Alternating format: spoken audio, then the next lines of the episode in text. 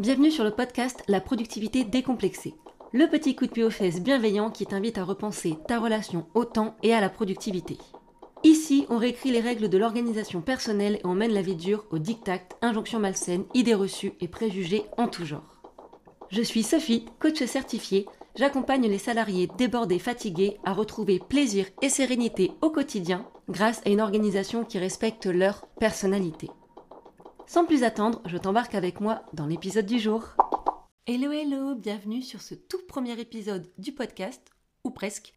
Je dis ou presque parce qu'en fait j'avais déjà publié plusieurs épisodes, mais j'ai décidé de les archiver pour repartir sur de nouvelles bases, plus cohérentes avec ce que je souhaite partager ici. Mais on va commencer par le commencement, qui je suis. Alors moi c'est Sophie, je suis une enfant des années 90, j'habite dans le nord de la France, faut savoir que je suis restée une grande enfant puisque je suis fan d'Harry Potter et de Disney. Mais malheureusement, la vraie vie, c'est pas toujours un conte de fées et je vais être honnête avec toi dès le début, mes premières expériences professionnelles ont toutes été catastrophiques. J'ai toujours été une très bonne élève dans les premières de classe, une Hermione quoi. Sauf que à l'école, personne ne m'a appris à gérer mes mails, mon agenda, les sollicitations des uns et des autres, etc. Résultat, je me suis très vite retrouvée sous l'eau et stressée avec bah, toutes les conséquences peu sympathiques que euh, ça engendre. Du coup, pour m'en sortir, je me suis tournée naïvement vers l'organisation. Et là, ça a été le drame.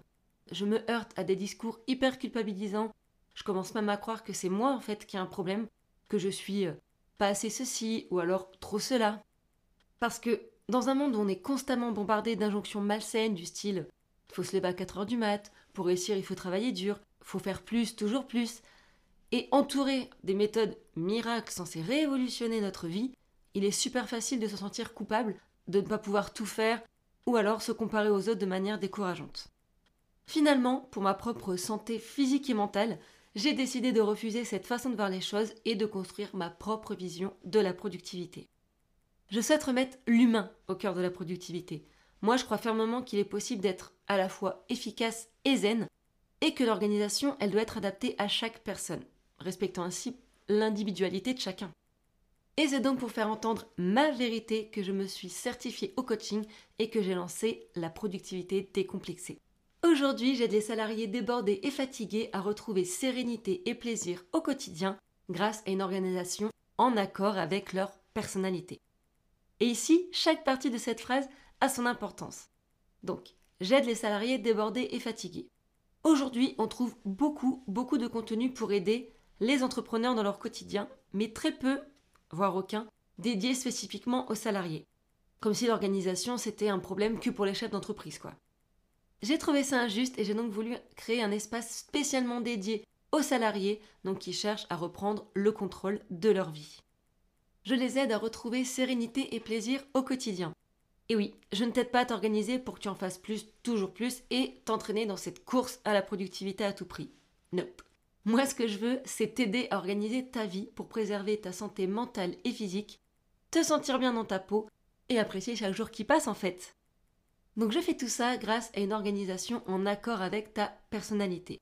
Tu l'auras sûrement compris déjà ici, je lutte contre les méthodes soi-disant miracles ou encore les injonctions malsaines dont je te parlais tout à l'heure, qui te font croire qu'il n'y a qu'une seule et bonne façon de t'organiser.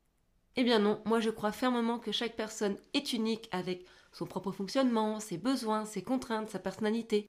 C'est pourquoi je souhaite t'aider à construire une organisation qui te correspond vraiment. T'es pas juste une personne parmi tant d'autres, tu es toi avec ton individualité. En tout cas, j'espère que ce message te parle, qu'il résonne en toi. Et si c'est le cas, eh bien, tu es au bon endroit en écoutant ce podcast où je mêle conseils concrets et punchline mindset. Ici, tu trouveras une multitude d'astuces, de tips, de méthodes pour t'aider à reprendre le contrôle de ton quotidien.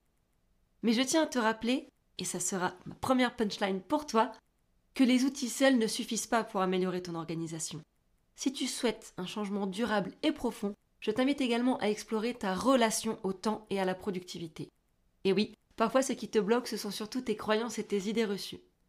Et donc, dans certains épisodes que j'aime appeler potage de fesses, je te secoue un peu, en toute bienveillance évidemment, pour susciter des prises de conscience chez toi et lever certains blocages qui t'empêchent d'avancer.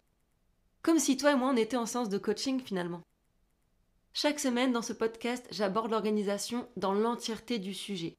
Les sollicitations incessantes, la motivation qui flanche, la concentration qui s'échappe, la difficulté à établir des priorités, les outils qui peuvent t'aider et bien d'autres thèmes encore. Sans plus attendre, je te laisse découvrir les autres épisodes.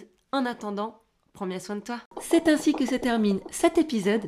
Merci d'avoir partagé ce moment avec moi. J'ai hâte de savoir comment mon message a résonné en toi. J'adorerais avoir ta réaction. Donc n'oublie pas de mettre une note sur la plateforme où tu écoutes cet épisode, de me laisser un petit commentaire toujours sur cette même plateforme et de parler du podcast à un maximum de personnes. Un grand merci, je te dis à très bientôt et en attendant, prends bien soin de toi.